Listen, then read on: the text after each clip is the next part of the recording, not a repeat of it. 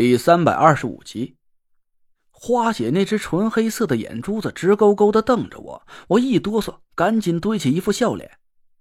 花姐，您吩咐。花姐脸一沉，说：“蒋兔子已经好几个月活不见人，死不见尸了，他去哪儿了？”我一时语塞，也不知道该怎么回答他了。我他妈还想知道蒋兔子去哪儿了呢。不过呀，我也不敢让外人知道蒋亮失踪的事儿。就随口搪塞了花姐一句：“啊，他回老家修祖坟了，应该近期就能回来。花姐要是想见蒋亮，我一定代为转达，让他回来后登门给花姐请安。”哼，他能来见我，那我还真的好好谢谢你了。花姐自言自语的嘟囔了一句，我顿时就起了疑心：怎么听花姐这口气这么幽怨呢？难道说花姐和那个蒋秃子俩人有过什么不得不说的故事？我让这个猜测给吓得出了一身白毛汗呢。我也不敢问。田慧文不动声色拿起一个小本子来遮住我的脸，说：“累赘，这是今晚拍品的展示画册，你好好看一下。你初入这个行当，有不懂的赶紧问花姐还有安总请教，这可是个不可多得的好机会。”田慧文在画册后面悄悄对我挤了挤眼，我这才强压住了心里的熊熊八卦之火呀！我随手翻了翻画册，这都是今晚要拍卖的东西吗？田慧文点点头说：“每场拍卖会开始之前，主办方都会把画册发到受邀参拍的人手里。你这几天忙没回家，这才没提前看到。拍卖会还有几分钟就正式开始了，你现在补补课也不算晚。”安德海笑了起来，说：“哟，我这还是头回见到线上花轿现扎耳朵眼儿的。看来您两位今儿晚上啊，是真没什么确切的目标啊。”我笑着说：“我这个人不会说假话，我对古董真的是一窍不通。就算我提前看了画册，也不一定能看出什么门道来。一会儿我要是看上什么物件了，还请两位看在我是小辈的份上，多提点我一下。”可千万别把我老丈人这点家底儿都赔进去才好。安德海一边笑一边谦虚了几句，花姐的脸色这才是稍缓了一点，冷冷的说了一句：“以老安的眼光，足够你挑几件称心的玩意儿了，就不用我多嘴了吧？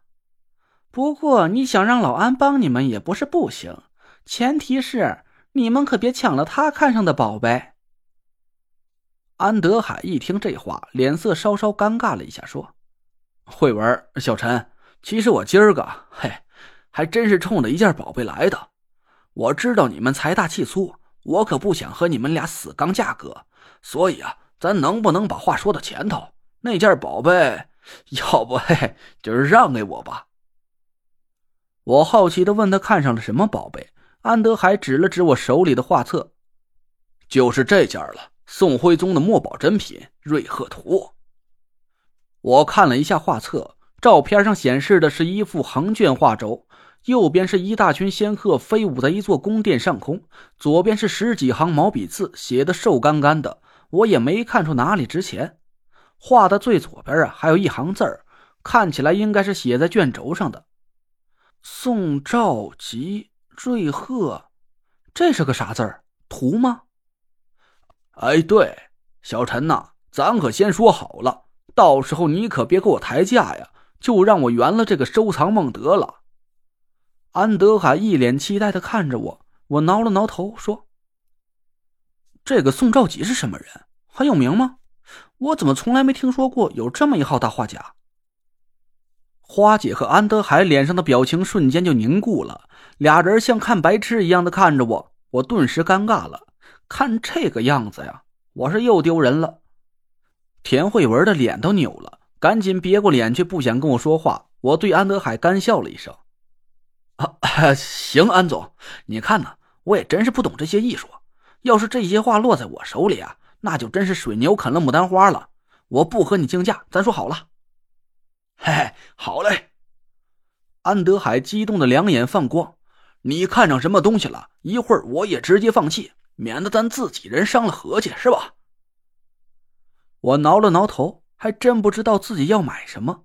说句实话呀，我来这场拍卖会纯属一个意外。夏天只是给我留了“奇宝居”三个字作为线索，其他什么也没说。我脑子里快速转了一下，和夏天的天命诅咒有关的东西应该是土形物品。一开始我以为夏天想让我买的应该是茅山夏家的镇派之宝茅山石，但我翻遍了画册，也没找到一个类似于茅山石的照片。看来夏天想让我买的东西是另有他物了。我又翻了一遍画册，心想那些什么画啊、青铜器之类的呀，应该不会在我购货清单之列。我就找了一下哪几件拍品是和土有关的，只给安德海看了看。这个陶器，哎，这块奇石，还有，哎，这是什么呀？我翻到画册的最后一页的时候，突然看见展示照片上出现了一件很奇特的东西。这是一个尺寸不大的盆景，好像是一盆兰花。花盆是明黄色，方方正正的，上面栽着一颗兰花，根部是亮红色的，连着几枝翠绿的枝叶。越往顶端的枝叶颜色越深，到了离叶尖还有一半左右的地方，枝叶已经完全变成了纯黑色。几枝枝叶间冒出一个纯白色的花骨朵，整个盆景看起来淡雅又高贵。我一下就被这件拍品给吸引住了。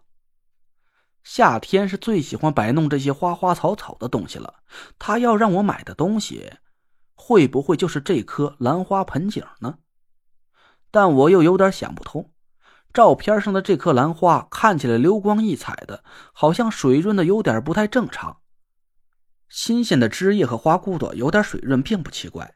但从照片上看，整个盆景好像都晶莹剔透的。就像个假的似的，我忍不住问了一句：“这是兰花吧？